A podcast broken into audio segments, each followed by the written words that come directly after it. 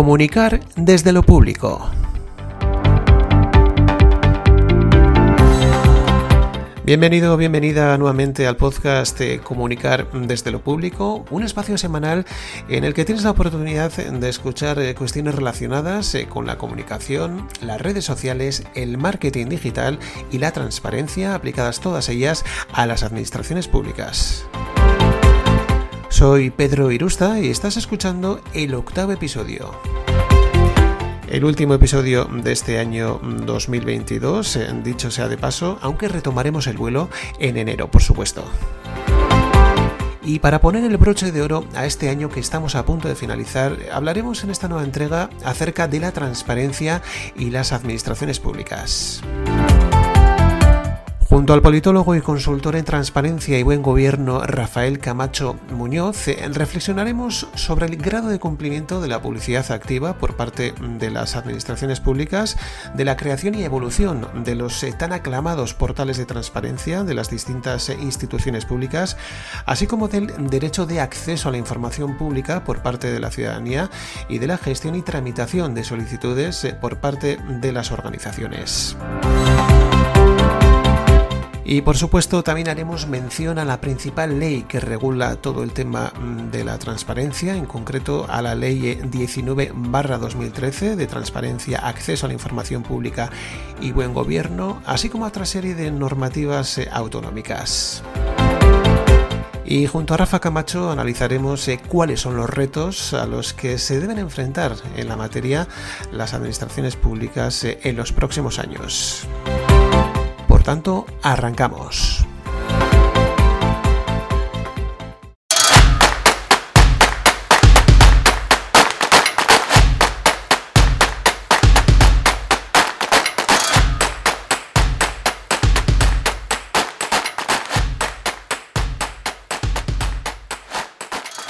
El invitado esta semana es en la actualidad eh, responsable mm, del espacio de curación de contenidos eh, Canal Red FEMP por la transparencia y participación y Community Manager también de la red de entidades locales por la transparencia y participación ciudadana de la FEMP y gestor también de comunicación de la Fundación Novagop. Además, desarrolla desde el año 2015 el espacio de curación de contenidos eh, Transparencia en España. Damos la bienvenida a Rafael Camacho Muñoz. Hola, Rafael. Hola, Pedro. Bienvenido y bueno, y antes que nada, muchísimas gracias por haber aceptado la invitación y estar hoy aquí. ¿eh? Un placer. Eh, gracias a ti por la invitación. Es un, gusto compartir un, momento, un espacio contigo y, poder hablar pues, de estos temas que también nos motivan tanto. Sin duda. Bueno, hablaremos eh, durante toda la entrevista, tal y como lo hemos anunciado ya en la introducción de este nuevo episodio, acerca de la transparencia y, de las administraciones públicas. ¿eh? Una cuestión muy, muy de moda en los últimos años. Pero antes que nada, Rafael, eh, cuéntanos, eh, ¿cuáles fueron tus inicios en todo el tema del gobierno abierto, la transparencia y demás? ¿Cómo, cómo diste el salto a, todo este mundillo?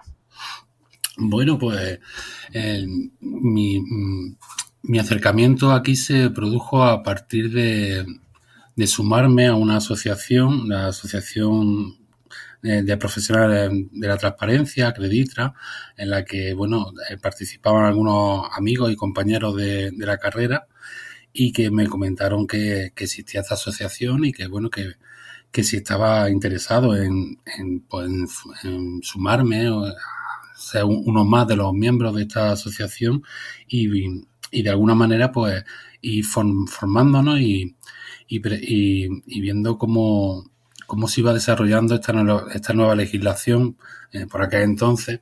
Ahora ya, ha pasado, han pasado unos años y, bueno, la verdad que me pareció una, un tema eh, realmente apasionante.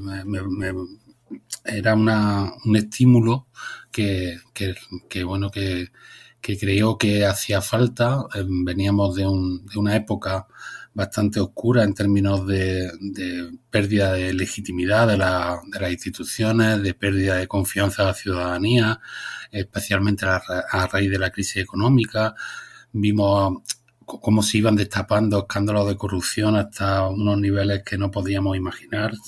Siempre está la sospecha de la corrupción en, en el, en el ámbito público, pero llegó un punto en que, en que prácticamente salíamos a semana por escándalo de corrupción nuevo. y, claro, en este contexto, pues como politólogo, que es mi formación, el, tema no podía ser más, más apasionante. Y bueno, eh, se juntaba esto, pues, tanto lo personal como ese interés profesional y poco a poco eh, va haciendo cosas, va, empecé sobre todo con el espacio este que comentaba de transparencia en España, que lo empecé a, hacer como una forma de, ponerme al día ¿no? en la materia, de ir recopilando lo que, lo que iba leyendo y lo que iba encontrando, y también se me ocurrió que podía ser una forma interesante de algo que podría compartir con el resto de, del mundo, ¿no? Y que, y que vieran pues, pues también por lo que yo iba viendo y, que, a partir de ahí pues podía ir generando comunidad. Lo que pasa es que fue mucho más allá de lo que yo pensaba, la, verdad. Ha crecido bastante, ¿verdad? Esta comunidad que citas eh, precisamente. Desde luego. Bien, vayamos al kit de la cuestión, eh, Rafa, y hablemos eh, bueno, pues sobre algo que todas las administraciones públicas deberían ofrecer a la ciudadanía que es la transparencia, como estamos diciendo. Eh, recientemente eh, asegurabas, además, en un artículo publicado en la revista Az, que, que la transparencia es una actitud, eh, una herramienta transformadora mm, de la gestión pública, pero ante todo un compromiso. Una buena forma de definir este término, ¿verdad? Pues sí, creo que, creo que hay veces que, que nos acabamos autolimitando a la, a lo que la ley dice que las cosas deben de ser. Y la gestión pública, la relación de, la administración con los administrados, no solo eh, debe, debe tener una em, como un encuentro a, partir de las leyes y de, esa invocación de obligaciones y derechos y, y en y generar un, espacio que por una parte es absolutamente imprescindible, que es la seguridad jurídica, pero la política, porque al fin y al cabo la administración y la gestión de lo público no deja de ser política, la política es una cuestión mucho más transversal que también afecta a, elementos mm, que van mucho más allá de la legalidad, a elementos incluso sentimentales, podríamos decir. Y, y en ese sentido, eh, la transformación, cualquier elemento, cualquier momento de gran transformación social viene acompañado de mm, la creencia en, el, en que puede existir un cambio a mejor en la sociedad y que ese cambio, las personas que son al final los motores del cambio de, toda, de, de, toda pequeña o gran revolución, no deja no deja de ser eh, una, la forma en la que necesitan encontrarse y, necesitan vincularse a proyectos. de esta manera, el compromiso, ese, ese compromiso, en este caso por la transparencia, que podemos insertar dentro del paradigma del gobierno abierto, también es un compromiso con la participación en los asuntos públicos, la necesidad y la relación estrecha que guardan ambas, transparencia y participación para la rendición de cuentas de, la gestión de los poderes públicos son elementos que van mucho más allá de, la mera sucesión de, un articulado en la ley que te dice que para ser transparente o se interpreta, que yo esto lo he escuchado de, gestores públicos, eh, tanto a nivel político como administrativo, que yo ya cumplo la ley, soy transparente y yo no puedo más que diferir de, esa afirmación. La, transparencia es más que, cumplir una serie de obligaciones mínimas de publicidad activa, porque realmente las legislaciones que tenemos lo que pide que se publique es que son cosas normalmente de sentido común, que, tampoco están pidiendo una, unas cosas que, son, que, que, publican los presupuestos, los planes. cosas básicas, ¿verdad? Son cosas muy básicas, que, no se pueden entender de otra manera en una democracia avanzada como, la nuestra, ¿no? Entonces, cumplir con lo, con lo mínimo no quiere decir que sea excelente. Hay un, hay un salto que, que bueno, que, que muchas veces también pues el juego político eh, nos lleva a eso, también la necesidad de justificar ciertos proyectos y bueno, eh, ahí en esa, en esa en ese punto en el que hablo siempre de, la necesidad de ese compromiso, ¿no? De, que vemos que, bueno, que nos encontramos ciertas declaraciones que pueden hacer determinados representantes políticos que, que piensan, bueno, esto se aleja un poco de, del espíritu de la norma, ¿no? Porque al final las normas tienen un espíritu, ¿no? Eh, ese espíritu de las leyes, ¿no? Que se hablaba ya de la Revolución Francesa. las leyes están para algo y normalmente están para, primero, suelen ser una reacción para la solución del problema y segundo, una herramienta para la transformación y mejora de la sociedad. Sin duda alguna. citabas eh, la actual legislación en materia de transparencia y precisamente te iba a preguntar lo siguiente, ¿cómo crees tú personalmente que han cumplido o están cumpliendo las eh, diferentes administraciones, eh, tanto locales como autonómicas, la central incluso, la, ley 19 2013, mm, desde su entrada en vigor en 2014, así como el resto de normativas autonómicas. Bueno, aquí siempre cuando me planteo esto, me lo han planteado en, en, otra, en otro encuentro, creo que, es importante mm, poner las cosas en perspectiva. Y es cierto que nos queda mucho por recorrer. Y esto siempre lo digo al principio porque quiero poner las cartas sobre la mesa.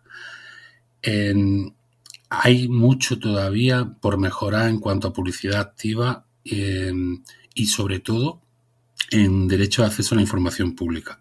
En, la respuesta adecuada, por una parte, a las solicitudes que hace la ciudadanía o las entidades a los poderes públicos respecto a información que no viene contenida en los portales y más aún cuando no se da esa respuesta que es mucho más grave, cuando la respuesta es el, temido silencio administrativo, ¿no? El silencio negativo. El silencio negativo que, que, además pues da por prácticamente por resuelta la eh, la, petición, ¿no? Se, entiende, que se queda ahí, ya solo te queda pues reclamar ante los, organismos correspondientes, normalmente el Consejo de Transparencia Estatal o, o los, autonómicos.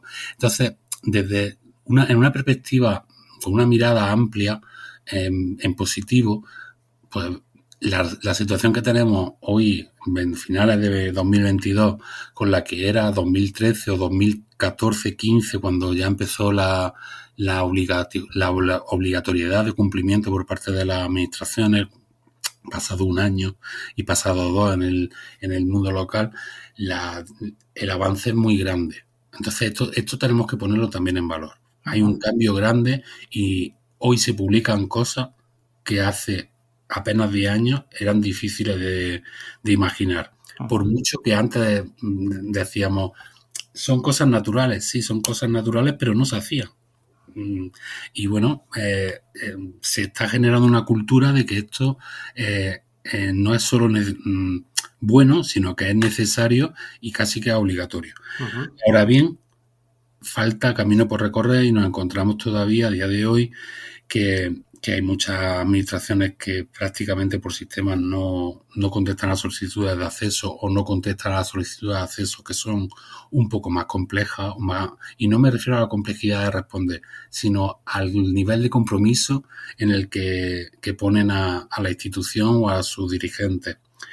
Y vemos también que tuvimos un boom, un boom importantísimo de la transparencia, la, primer, la la primera irrupción de los portales, en el que, bueno, pues se hicieron miles de portales como, como debía de ser, se llenaron con mayor o menos éxito, pero después nos encontramos con que muchos de ellos se están empezando a quedar obsoletos, por decirlo de una manera suave, incluso vacíos, eh, algo que la, la la UGP, la Alianza para el Gobierno Abierto, está empezando a llamar los, portales de transparencia zombies. ¿no?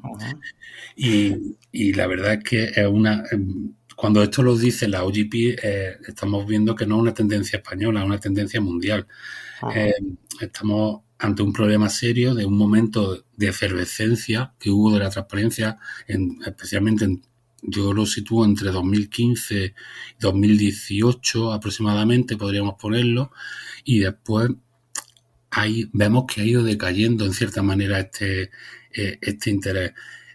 Yo tengo mi hipótesis respecto a, por qué se puede deber, eh, pero bueno, em, creo que, hay una, en cuanto a la pregunta que me hacías, creo que hay una, una vertiente que, que, es positiva, que, que, es el avance, y otra que en la que debemos poner la exigencia en que el avance por sí solo, eh, ese primer avance no es suficiente y que esto es un compromiso continuo. aquí el, no hay un final del camino, el camino es continuamente, igual que no hay el final. cuando ¿Cuándo es el final de la prestación de un servicio público? Nunca. Pues la transparencia no deja de ser una política pública más. Es algo que ha venido a quedarse, ¿verdad? Definitivamente. Eso, eso no, no, no nos queda ninguna duda y el desarrollo legislativo actual, eh, lo que podríamos llamar de alguna manera las leyes de transparencia de segunda generación, lo dejan cada vez más claro, tanto en la exposición de motivos como en, el articulado, ¿no? Ves cosas, ves, empiezas a ver detalles de cómo se van adaptando las nuevas realidades, a las nuevas necesidades y a las nuevas demandas ciudadanas. Y bueno, bueno, se ha conseguido avanzar, eh, se ha conseguido avanzar muchísimo en este sentido, tal y como lo comentabas. Desde luego que las ciudades normativas, Rafa, eh, mm, hay que destacar también que diferencian eh, claramente lo que es la publicidad activa, que bueno, pues vienen a ser todos aquellos contenidos que están obligados a publicar en los diferentes portales que citabas también, en las distintas administraciones públicas. Y por otro lado tenemos la publicidad pasiva, o el derecho de acceso a la información pública y del que hablaremos después, porque me quiero centrar primeramente en lo que es la publicidad activa, si te parece, y, ahondar un poquito también en todo el tema de, los portales. Eh, claro, yo te voy a preguntar a ver qué opinas eh, sobre todo este tema de la creación de portales eh, por parte de las administraciones y su modo de comunicar y, ofrecer la información a la ciudadanía. Mm, bueno, lo acabas de decir que eh, en un inicio, ¿verdad? Bueno, pues parece que, todas las administraciones se volcaron muchísimo en el asunto, pero que en la actualidad, eh, bueno, muchos de esos contenidos que, se publican eh, están algo obsoletos, pero no es tanto o tan importante únicamente los contenidos que se publican, sino también la accesibilidad de esos contenidos, la forma de comunicar también todo ello, ¿no? Eh, en definitiva, ¿se está cumpliendo con, lo exigido? No. Eh, yo creo que, salvo en honrosas excepciones, porque al final, eh, ¿para qué es? Las leyes de transparencia, ¿para qué y para quiénes son? Son para la ciudadanía y son para que entiendan la gestión de los recursos públicos. ¿Cómo se gestionan los recursos públicos? Como, como venía a decir el preámbulo de, de la ley estatal, ¿no? Entonces, si yo hago unos portales de transparencia en los que yo entro y me encuentro, cuál, eh, por ejemplo, se me viene a la cabeza, información de relevancia jurídica. Sí. Eh, Perdón. Eh, vale, la persona que tenga ciertos conocimientos sobre eso mm, podrá entrar. El, no sé, no quiero decir un porcentaje, pero un porcentaje altísimo de la, de la población ve eso y ni se le ocurre pinchar ese enlace. Entonces, ¿qué está, qué, está consiguiendo? Nada. ¿Estás cumpliendo con la ley? Seguro, seguro o seguramente. Si tú entras ahí te encontrarás la información que dice la legislación que debe contener.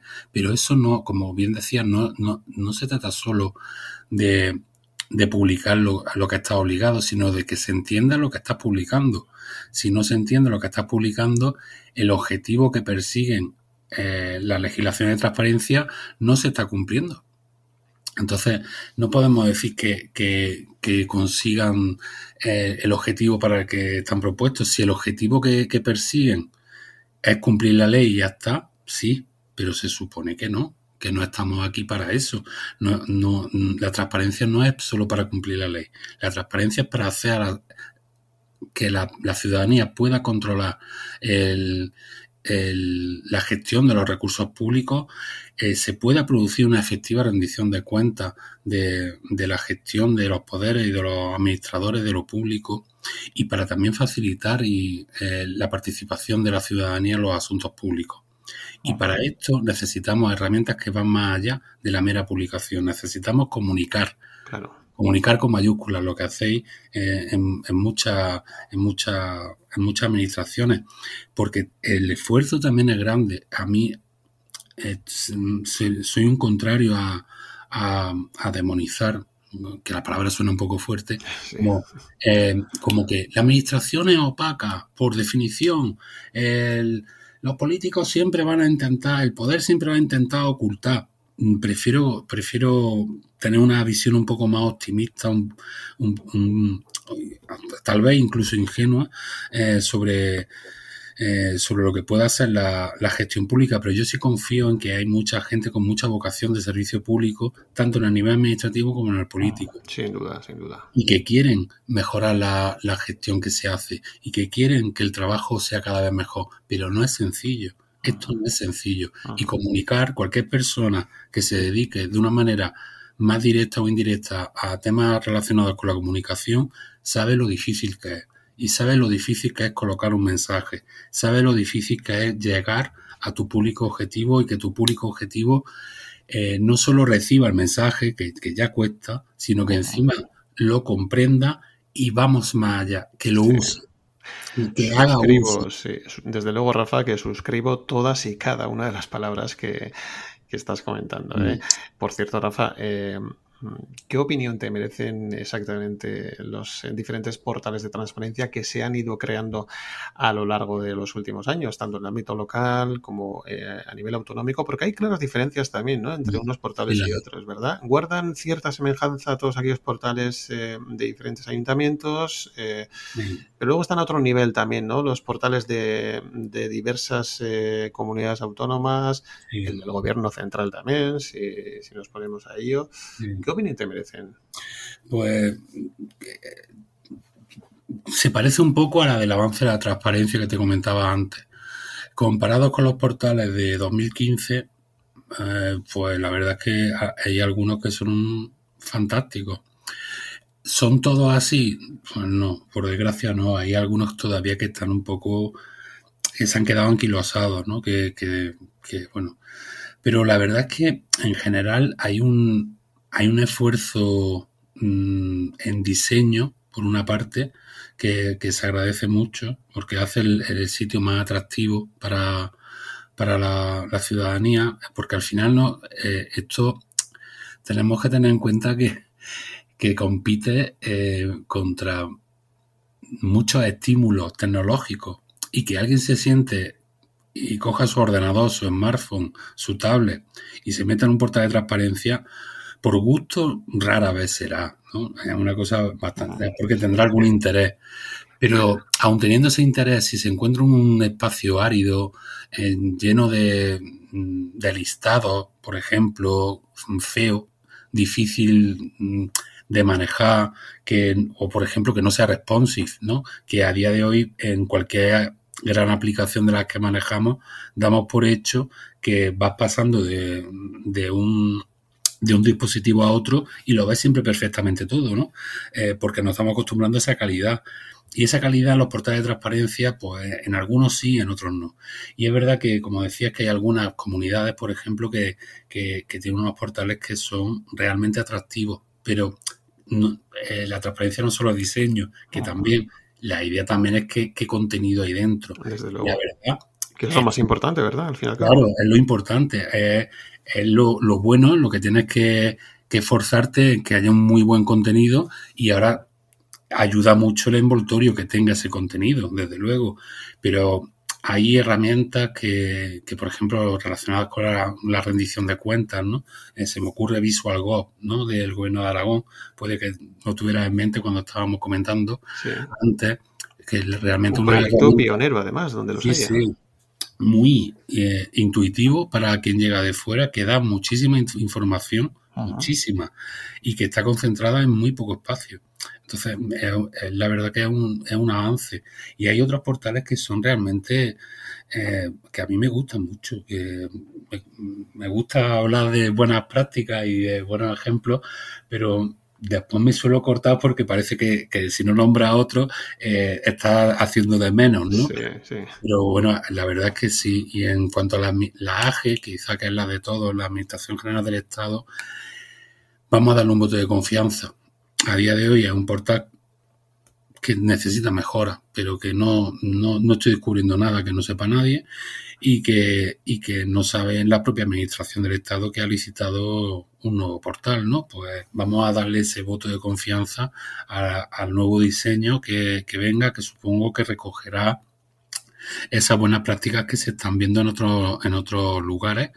Y, bueno, vamos, vamos a ser pacientes y optimistas. A día de hoy, yo ese portal, la verdad, pues me parece que, es mejorable, pero sí es cierto que, que, tiene su complejidad, ¿no? Que también tenemos que, ser comprensivos a veces con las dificultades que conlleva el cambio de, de de algo tan mastodóntico casi como el portal de transparencia de la arte. Yo recuerdo que los primeros meses eh, había noticias continuamente de ya se ha subido medio millón de documentos, 800 mil documentos, un millón de documentos. Y era como, madre de Dios, la gestión documental de eso tiene que ser eh, una cosa realmente eh, un disparate, ¿no? Y, y que contiene muchos ministerios, que cada ministerio puede contener el equivalente a muchísimos ayuntamientos.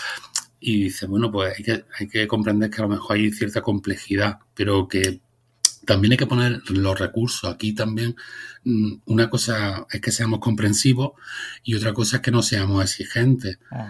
Antes te decía que la transparencia es una política pública más y, y como una política pública más, el cariño a, esa política pública se demuestra con el presupuesto que se le asigna. Desde luego, que hablaremos ahora sobre ello también. ¿eh? De hecho, es, es un punto que, tenía aquí pendiente, ¿eh? pero vamos. Eh, por cierto, Rafa, bueno, dejando a un lado el tema de los portales de transparencia y la publicidad activa, eh, vamos ahora con la otra pata o, vertiente de la transparencia, que ya lo hemos eh, citado también eh, en la entrada de esta entrevista, pero bueno, vamos a ahondar un poquito más en ello, si te parece. estamos hablando del derecho de acceso a la información y, la gestión y, la tramitación de, todas esas solicitudes de acceso a la información pública. ¿En qué medida crees, Rafa, que se da cumplimiento a este derecho de los ciudadanos? que bueno, ya nos adelantabas un poquito antes cuál era tu, tu perspectiva y, y fundamentalmente, ¿cómo crees que se organizan las organizaciones a nivel interno? Porque este es un punto que destacabas también ahora, ¿no? El tema de, los recursos eh, personales, eh, técnicos, que influyen muchísimo en todo este tema. Porque, claro, la teoría nos, nos, la sabemos muy bien, pero, pero luego todo esto también eh, hay que poder llevarlo a cabo, ¿no? Desde luego. Ahí tienes, tiene mucha razón. La verdad es que aquí hay una parte importante de, ese compromiso que hablábamos antes. Ahí, y vemos que, que sí hay casos en los que se repite eh, la, negación ¿no? a, dar información. Eh, da igual las solicitudes que se hagan, que no se dan. Eh, encontraremos también siempre al que, al que encuentra siempre la excusa en, la, en, el artículo 18 de la ley para, para no dar la, información. Siempre habrá quien, quien, quien se refugie en ese silencio administrativo, en, en ese paso del tiempo para que se aburra, ¿no? Prácticamente el solicitante y no, y no vaya más. Y la verdad es que eh, en muchas ocasiones, y, y, esto pues quienes trabajamos mano a mano con, con las administraciones públicas sabemos que tienen muchos problemas, que, que tienen muchos problemas porque al final eh, se encuentra que una persona que tiene otras atribuciones muy diversas dentro de, por ejemplo, un ayuntamiento pequeño, también tiene que ser el que da eh, la respuesta a esas solicitudes de acceso, ¿no? Entonces, es verdad que muchas veces nos encontramos con que hay eh, una falta de recursos. También tenemos que ser exigentes, como, como decía antes, comprensivos pero exigentes. Comprendemos que hay dificultad porque tiene mm, una cantidad de atribuciones o de funciones que cumplir que te pues que el día, el día tiene las horas que tiene y que no puede, no puede muchas veces dar más. Pero también es verdad que hay que dimensionar cuál es el, problema, porque hay sitios en los que nos podemos encontrar que hay una solicitud o dos al año. Entonces, esa solicitud, dos, cinco al año, no podemos hacer de ello un problema insalvable, ¿no? Esto también tenemos que, ser eh, coherentes. Y en cuanto a, al derecho de acceso, si me permite, quisiera cambiar un poco la, la perspectiva, ¿no? No solo es desde dentro qué problemas hay para la gestión, que también, por otra parte, antes de que, para que no dejarlo en el tintero, también podemos tirar de, de ciertas herramientas que nos ayuden. En el caso de, vamos a pensar una administración un poco más grande, podemos pensar en herramientas que, sean prácticas eh, para ayudarnos en la gestión diaria, eh, basadas, por ejemplo, en inteligencia artificial, ¿no? y que de alguna manera esa inteligencia, cuando vaya recibiendo determinado número de, de, solicitudes, no digo que responda, pero que sí nos ayude a que si ante una solicitud que, que pedía X cosas hemos, hemos respondido tal cosa, pues que nos ayude a autocompletar o no, nos salga una alerta que diga eh, cuando se pidió algo relacionado con el presupuesto municipal eh, se respondió esto. O ah, aquí tienes todas las solicitudes entonces esto ayudaría o y de hecho existen, eh, perdóname que te interrumpa Rafa, eh, me parece muy interesante esto que estás comentando porque existen ya diversas herramientas ¿no? en el mercado que, nos ayudan a, bueno, pues precisamente a eso, ¿no? A, tramitar todas estas eh, solicitudes. Bueno, que respondan por ti, porque no es eso, no se trata de eso, pero sí se trata de que de que te, te, ordene la información de una manera en la que sea mucho más fácil para ti después gestionar. Y también nos encontramos con herramientas también de base tecnológica, más simple, más sencilla. Eh, por ejemplo, se me ocurre una no, muy lejana, de muy, no muy lejana publicación de, de la Diputación de Castellón, en la que es una especie de formulario en el que va eh, respondiendo a las preguntas que te va que te va haciendo ese formulario, te va llevando por el camino y te ayuda a completar la, las, la, eh, la respuesta ¿no? a esa solicitud. Eh, tenemos manuales. Estoy ahora mismo mirando hacia el lado y veo aquí mi pequeña biblioteca transparente, eh, la guía, la guía del derecho de acceso que hizo la Federación Española de Municipios y provincias con fichas en las que pues también ayudaban a que en función de, lo que te iba llegando, pues modelos tipos de respuesta que podían, que puedes adaptar ¿no? a tu realidad, pero que, te dan mucho trabajo avanzado. Entonces, tenemos que pensar también que no solo ese empleado o empleada público se enfrenta a un, a un nuevo desafío con cada solicitud de acceso, también tenemos que aprender de, de lo que nos va llegando, utilizar la herramienta gratuita en muchos casos que tenemos, porque las que las que he mencionado hasta ahora son por supuesto gratuitas. Y, y bueno, y aprendiendo con el tiempo a, hacer una gestión más inteligente de, nuestro de, nuestro trabajo. y lo Rafa, perdóname, ¿podemos citar otra vez eh, estas herramientas en concreto? porque quizás hay mucha gente que nos esté escuchando ahora mismo y que quiera tomar nota de ellas.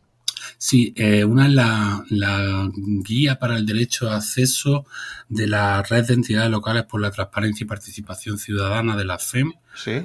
Son dos volúmenes, eh, están en formato papel y en formato en formato eh, online en, en, PDF. Y, después la mm, no recuerdo el nombre exacto, pero sería la guía para la el acceso a la información pública de la Diputación de Castellón, que está disponible en su página web. Y bueno, no sé si también podríamos en algún momento eh, facilitar algún enlace relacionado o algo en, en la descripción del capítulo. Sí, sí, sí, básicamente. Sí, todas aquellas personas que estén escuchando este, este episodio, bueno, pueden ver un resumen de todos los contenidos que, o bueno, al menos de la temática que, se trata en, el, en, este episodio y, podemos incluir perfectamente, eh, bueno, estos dos o tres enlaces de, de estas herramientas que, que, tú nos comentabas. Y en cualquier caso, si hay alguien que tiene dudas, eh, también puede enviarme directamente un un email o a través de, mi página web y, yo le contestaré. ¿eh? y yo estaré encantado también de, contribuir a la respuesta a lo que sea necesario.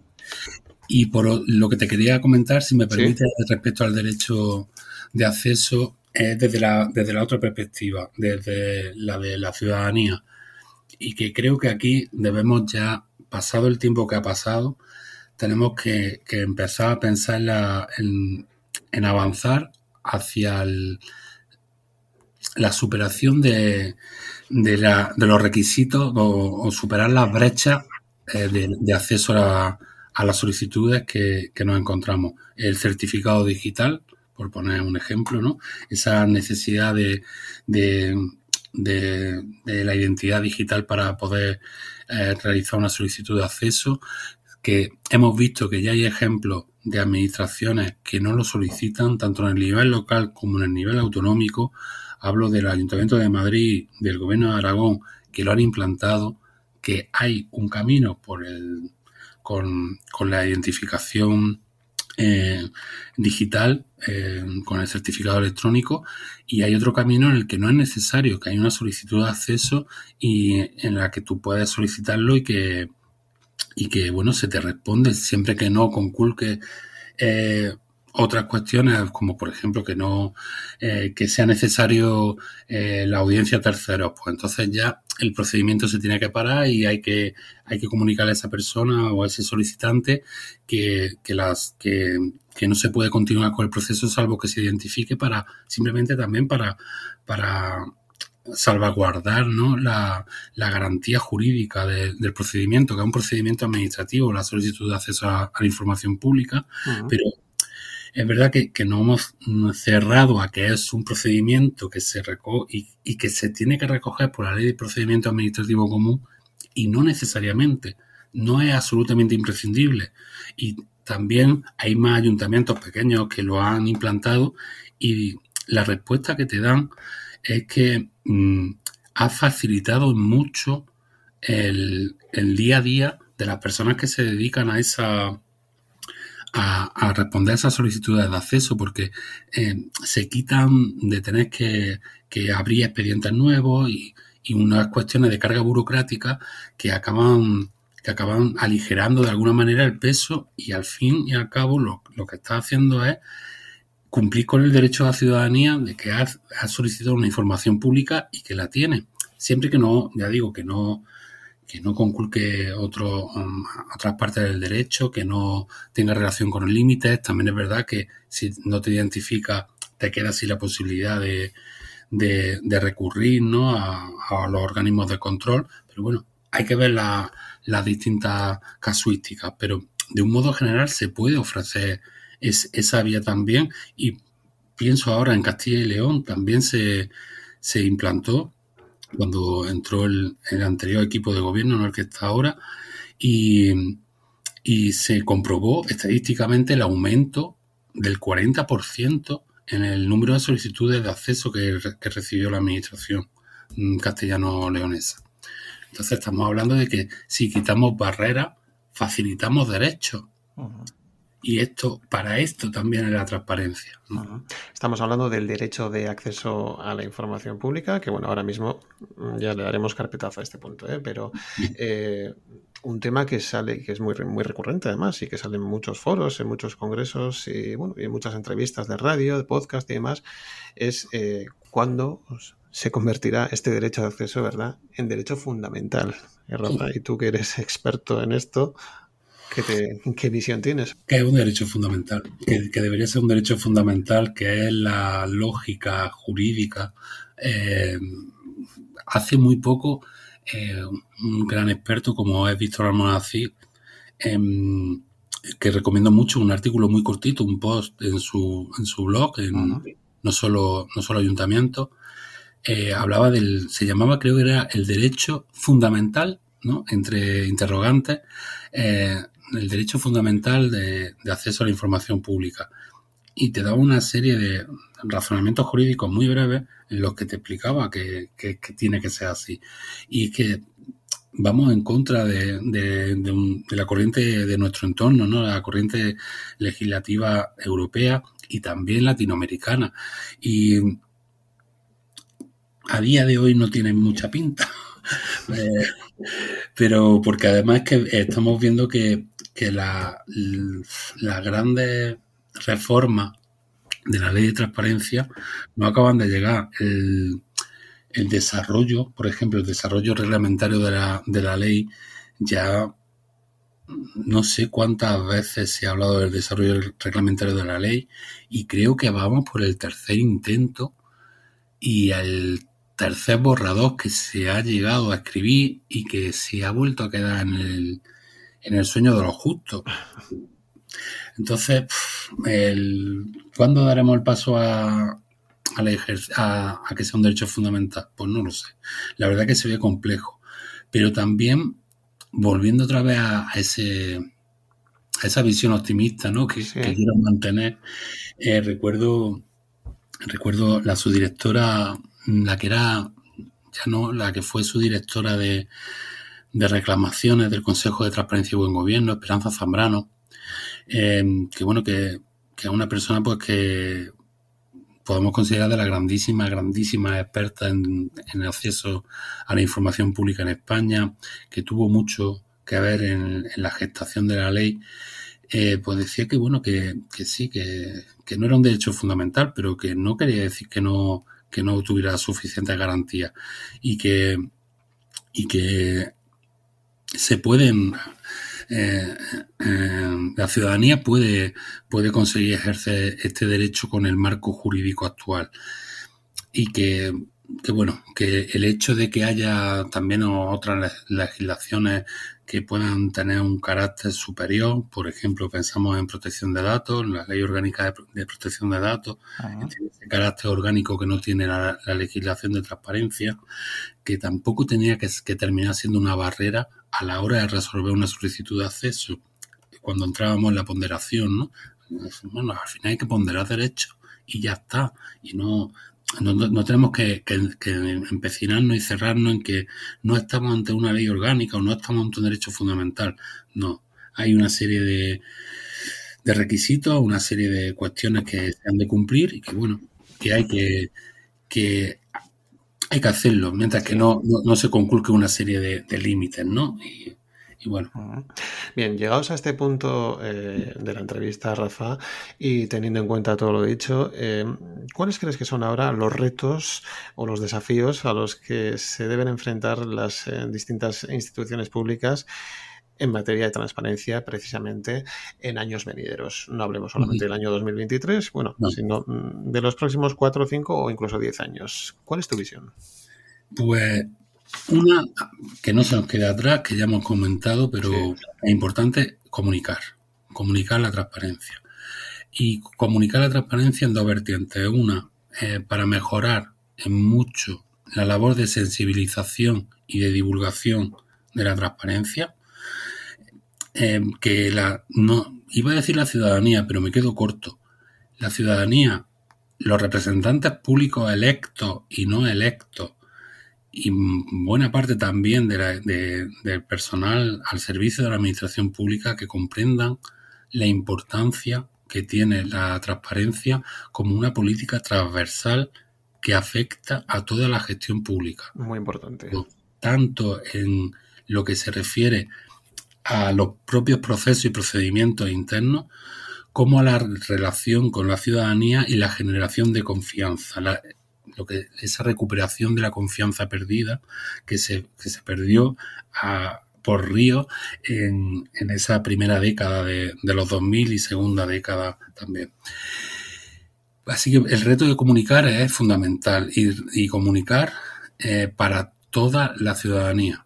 Esto también es muy importante y cómo se comunica para toda la ciudadanía, teniendo en cuenta eh, la comunicación clara, los preceptos de la comunicación clara que sé que es un tema que, te interesa a ti personalmente mucho. Sí, y de hecho, bueno, este es un tema que tratamos ya en el episodio anterior también con, con Xavier de la comunicación clara y precisamente también el de saber dirigirnos a los diferentes eh, públicos objetivos que, tenemos también, ¿no? Eh, en las administraciones públicas, que esto es muy importante también decirlo. Eso también creo que, es un tema que trataste con Nagore. Sí, sí, también. Y, o sea, pues esto es, esto es fundamental. Hay que llegar a, toda la ciudadanía y a los distintos grupos para, no solo para contarles qué es lo que hacemos, sino para que entiendan eh, cuál es la importancia de esto. Y que, y, generando, seguir generando la cultura de transparencia. A mí hay una cuestión que, no voy a decir que me molesta porque no es verdad, ¿no? Mm, no, no, no acabo de encontrar cuál es el verbo adecuado, ¿no? Pero que hablamos siempre de en Suecia en Suecia pasa no sé qué, en Suecia, como si los suecos fueran seres mágicos, eh, sobrenaturales, élficos, que, están por encima del bien y del mal, Y aquí, pues no, dice, pues no es una cuestión eh, de que hay unas nacionalidades que son mejores que otras o más íntegras, no. Eh, es una cuestión de cultura y la cultura de la transparencia en Suecia pues lleva dos siglos largos implantándose y no se empezó a implantar porque en el siglo XVIII alguien se logró decir, oh, deberíamos hacer una ley para que la gente acceda a la información de, del Estado o del poder público. Eh, no, era porque había problemas de corrupción también. Y ese problema pues hace que eh, la reacción sea la, generación de leyes. Y estamos hablando de que esa, esa legislación de 1774, ¿no? que siempre ponemos todos como referencia, oye, pues es que se está generando una cultura de transparencia desde hace mucho tiempo. Y aquí en España, esa, eh, la transparencia a día de hoy es una grandísima desconocida. Cuando el, estudio más serio que tenemos a nivel demoscópico en España es uno, un estudio que hizo el CIS y que ahora sé, sé por buenas fuentes que se está preparando una oleada, en otra, otro estudio del CIS, de estos barómetros mensuales, en los que se mete un bloque sobre transparencia. ¿no?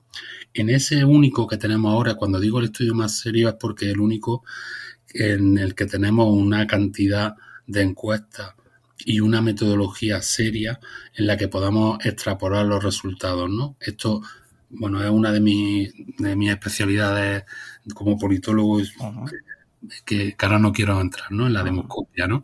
Pero tenemos muchas encuestas de que, al final son encuestas que se hacen pues de gente en portales de internet y cosas así que bueno pues tienen la validez de, de darnos una cierta orientación. Pero este estudio del CIDE al que me refiero, ahora no recuerdo el, el número, disculpadme, eh, que el 3000... No hay problema, es igual.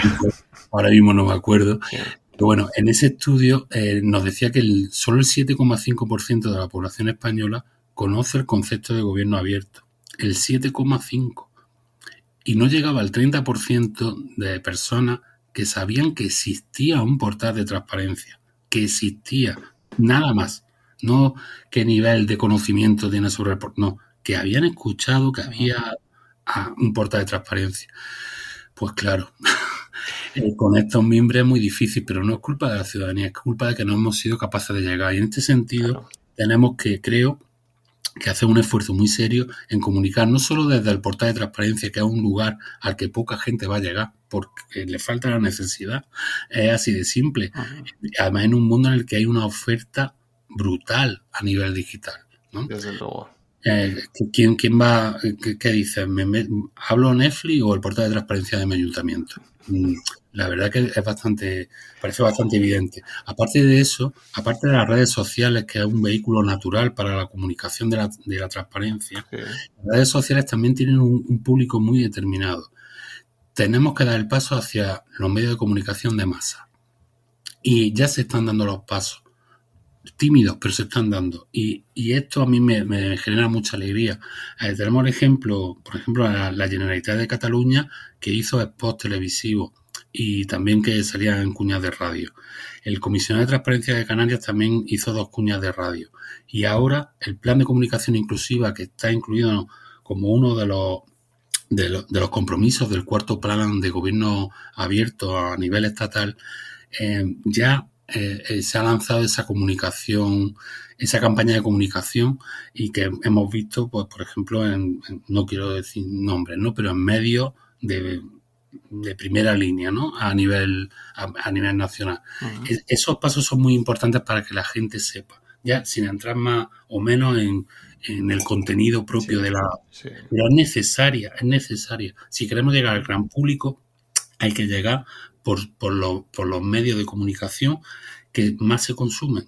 Y también, ya para cerrar esto rápidamente de la comunicación, eh, la comunicación para todas las personas incluye a todas las personas. Personas con dificultades eh, cognitivas, eh, personas extranjeras con dificultades de idioma, personas con problemas de salud o, de avanzada edad. Que, entonces, para esto, la lectura fácil es una herramienta también que tenemos que tener presente en la comunicación. Cerramos este reto. Y como otro reto, perdóname que me estoy sí, sí, sí, no, mucho, eh, el, eh, la inclusión de la tecnología, ayudarnos de la tecnología para la transparencia. Antes decía para la gestión, por ejemplo, interna, sí, pero también, por ejemplo, para eh, la prevención del fraude y la corrupción, ¿no? Sistemas de inteligencia artificial como el que se empezó a desarrollar y, se acabó aparcando en la comunidad valenciana, ¿no? Eh, aquel que se llamó primero Satán y después Saler, el sistema de alertas tempranas, que, levantaba esas banderas rojas cuando veía que podía haber ciertos conflictos de intereses, podían encontrarse contratos eh, que habían sido fraccionados, o, diversos, diversos indicios que podían ser sospechosos, ¿no? Y que entonces se mandaba una alerta a la Inspección General de Servicios para que se fijara en ese caso. Y como este, hay muchísimas aplicaciones tecnológicas que debemos aprovechar. Vivimos en un mundo en el que la tecnología muchas veces va por delante, va, bueno, muchas veces no, yo diría que siempre va por delante de la legislación y tenemos que aprovechar esas herramientas para meterla en nuestra política pública, en esta política pública y de la transparencia y que nos ayude. El tema de la transparencia algorítmica, ¿no? Ah, es, una lucha que, ha iniciado eh, con, muy buen criterio civio y esperemos que, se resuelva lo mejor posible. ¿no? Tenemos que conocer cómo funcionan los algoritmos de, con los que trabaja la Administración porque son los que ayudan a tomar las decisiones públicas. Y recordemos, el preámbulo de la legislación de transparencia hablaba de esto, de cómo, eh, cómo se toman las decisiones públicas. Para eso es esta ley. Pues si al final un algoritmo va a ser el principal responsable de que una política se determine o se, aplique de una determinada manera, tenemos que conocer cómo funciona ese, ese algoritmo. ¿no? Y ya, y ya está. Y, no, no me, voy a dejarlo porque si no puedo estar aquí. Perfecto. Horas y horas, desde luego. Bien, pues nos quedamos principalmente, Rafa, con esos dos retos, ¿eh? Eh, con, el, con el hecho de comunicar de manera eficaz. Eh, para todos los públicos y con el avance de las nuevas tecnologías y, el uso de, dichas tecnologías para, lograr comunicar mejor y, llegar a todos esos eh, públicos de la ciudadanía. Eh, Rafa, no me gustaría despedirme sin destacar antes, eh, bueno, pues todas esas nuevas normativas que, van saliendo por el camino, ¿verdad? como el anteproyecto de, ley de transparencia e integridad en las actividades de los grupos de interés, un anteproyecto de ley que, se aprobó recientemente. Y, bueno, y luego, como no, todas las eh, futuras leyes que puedan surgir en la materia, eh, bueno, en, las diferentes comunidades autónomas, ¿no? Por ejemplo, en, Euskadi, en el País Vasco, eh, aún no contamos con, con una ley vasca de, transparencia. Hay mucho camino que recorrer también, ¿no? En todo este sentido. Bueno, mm, sí, eh, pero la verdad que la, esa ley vasca, el proyecto de ley vasca de transparencia es, como no podía ser de otra manera, muy ambicioso. No, no podemos esperar menos, nos hubiera decepcionado al resto, porque mm, en cierta medida todos los que nos dedicamos a esto sabemos que, que Euskadi es en buena medida un referente en materia de transparencia desde, desde los primeros años. ¿no?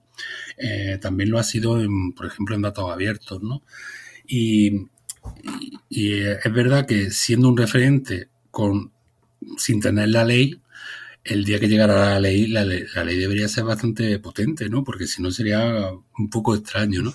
Y la verdad que el proyecto de ley es muy ambicioso, ¿no? Y, y, la verdad que toca muchísimas muchísimas cuestiones y no, no, no, sabría dónde detenerme, pero sí hay una cosa que quiero decir, eh, que sería cuando creo que era, creo, hablo de memoria, perdonadme si me equivoco, creo que era el artículo 15 que se llamaba Transparencia, eh, la calidad de la información. Y era como publicidad y calidad de la información.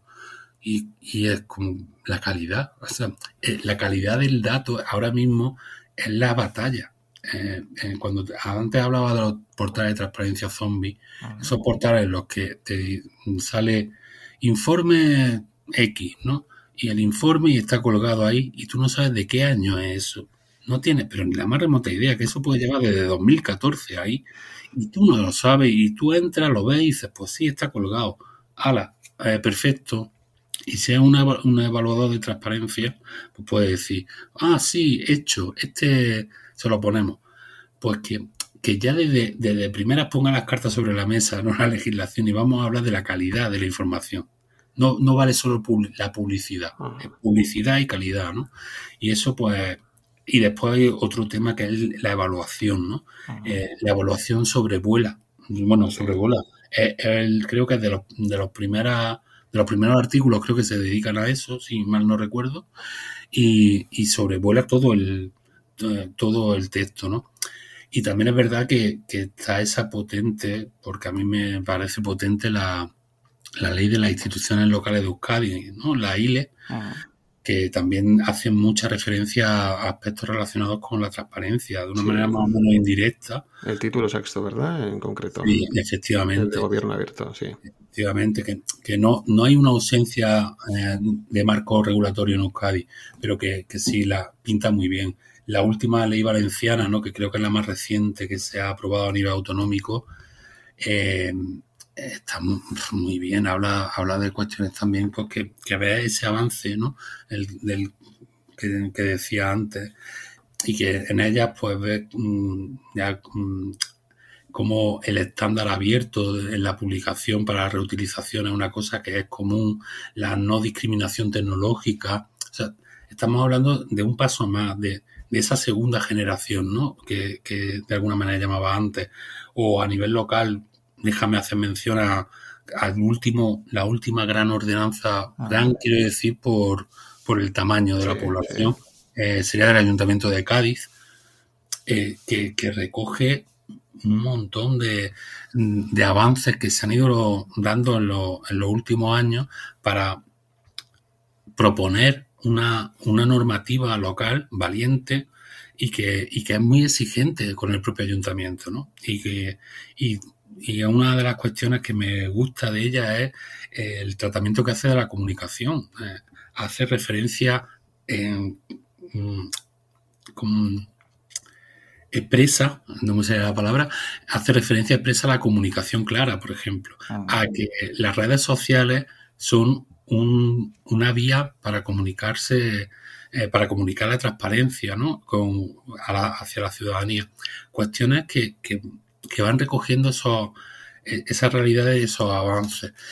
Cuestiones que después nos encontramos, como la primera que me comentabas, ¿no? De, del anteproyecto, ¿no? que es como ahora de, los lobbies, en los que vemos que hay ciertos, mm, vamos a ver en qué termina, ¿no? Todavía pues acabó la consulta pública hace unos días y, bueno, vamos a ver qué, se recoge de, las interesantísimas aportaciones que han hecho pues entidades como del nivel de Transparencia Internacional de España o de Cibio y en el que de alguna manera nos ponen el foco en cuestiones muy importantes, en la falta de concreción de alguna de algunas definiciones o cosas que directamente no se definen.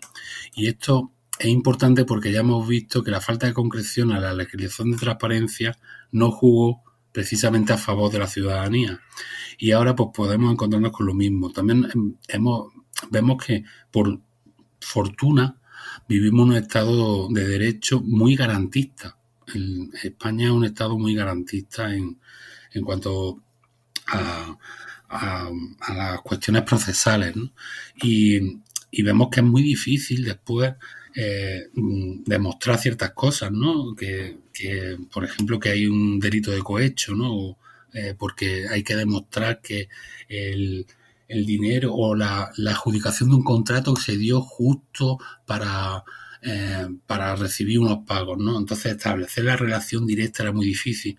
Entonces, si ahora en los lobbies, en esta regulación de los lobbies, hay conceptos que, acaban de ser difusos o no acaban de estar definidos, podemos encontrarnos con que al final se quede una legislación que sea insuficiente justo al haber nacido, ¿no? Hay cuestiones relacionadas con la huella legislativa, en la, en la regulación también que, no están suficientemente eh, desarrolladas. El tema de la, de, la entidad eh, o del organismo que tiene que ejercer el control, ¿no? Que ahora mismo eh, eh, recaería sobre la Oficina de Conflictos de Intereses, que, un, que, mm, desde el respeto absoluto a los profesionales que trabajan ahí, pero que, ha demostrado una falta de recursos importante. Y volvemos otra vez al cariño o el respeto que le tiene una política pública va en relación con el presupuesto que le pone. Entonces, o habría que dotar de medios suficientes y de una autonomía real, orgánica, a, a, esa oficina para controlar o sacarla del Ministerio de Hacienda y trasladarla a otro ministerio tal vez, o tal vez incluso, como creo que la Transparencia Internacional la que sugería que el Consejo de Transparencia y Buen Gobierno se haga cargo de, de, ese control, dotándolo, por supuesto, de medios. Volvemos a lo mismo. Y de personal especializado en, estas cuestiones, ¿no? Y, y está el, el tema de, de ese de quién controla. Al final el tema de los lobbies, pues, pues claro, es, fundamental y, y Cibio, pues, por ejemplo, hacía mucho hincapié en esa, en esa cuestión en, en concreto, ¿no? Pero hay bastantes pequeños espacios en los que las cosas no acaban de estar muy definidas, ¿no? Y, y ese esfuerzo, pues, es necesario hacerlo en este momento y no solo cumplir con con, con, el compromiso con Europa, ¿no? Que, que, lo tenemos, y con el compromiso que está contenido en el cuarto plan de gobierno abierto. Perfecto. Bueno, cuestiones muy interesantes eh, todas las que nos comenta Rafa. Podríamos estar aquí horas y horas hablando acerca mm, de la ley de transparencia, de futuras normativas, de ese anteproyecto de ley de transparencia e integridad eh, en las actividades de los eh, grupos de, interés. Bueno, cuestiones de las que bueno, seguiremos informando en, en distintos episodios y, y desde luego y a los que estás invitado también, ¿eh? porque esperemos que durante el próximo año 2023 también, bueno, pues sigamos ofreciendo muchos más contenidos y episodios a, los oyentes y desde luego que, que esto es eh, un punto de partida, ¿eh? Esperamos contar también con tu colaboración, siempre que, tú lo desees y, estés disponible y estés dispuesto. Rafa, te quiero agradecer personalmente, Rafa, eh, Rafael Camacho Muñoz, investigador senior en Fundación Nova y, y responsable del canal Red FM por la transparencia y la participación, que ha sido todo un honor. Hemos aprendido muchísimo, yo desde luego siempre aprendo mucho de ti y, nada, que, gracias por haber participado y que, que seguiremos en contacto, Rafa. Gracias a ti, Pedro, de verdad, por la invitación. Ha, sido un, rato muy agradable para mí. Eh, y la verdad que ha sido muy cómodo hablar contigo y que, por supuesto, puedes contar cuando, cuando quieras ah. con, con, mi colaboración. Y, y, nada, gracias a todas las personas que, que nos escuchan, que nos hayan escuchado y esperemos que, lo que hemos hablado pues les, pueda servir o les, sea de utilidad en, su, en su día a día. Mm, seguro que sí. Rafael, gracias y lo dicho, seguimos en contacto. Un abrazo. Un abrazo, Pedro.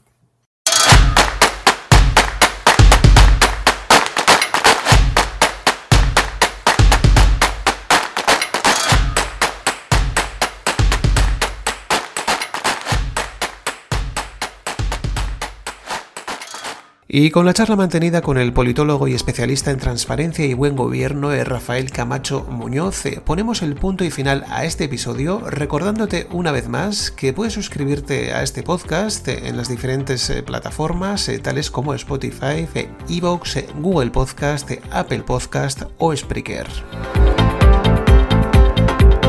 Ahora ya es momento de hacer un breve alto en el camino para reponer fuerzas eh, y volver con las pilas cargadas el próximo mes de enero para ofrecerte y compartir contigo los eh, mejores contenidos de actualidad eh, y las mejores entrevistas con personas expertas en comunicación, redes sociales, marketing digital y transparencia en las administraciones públicas. Te deseo que tengas eh, unas felices fiestas, eh, un buen fin de año y un mejor comienzo del próximo año 2023. Nos escuchamos muy pronto. Un saludo.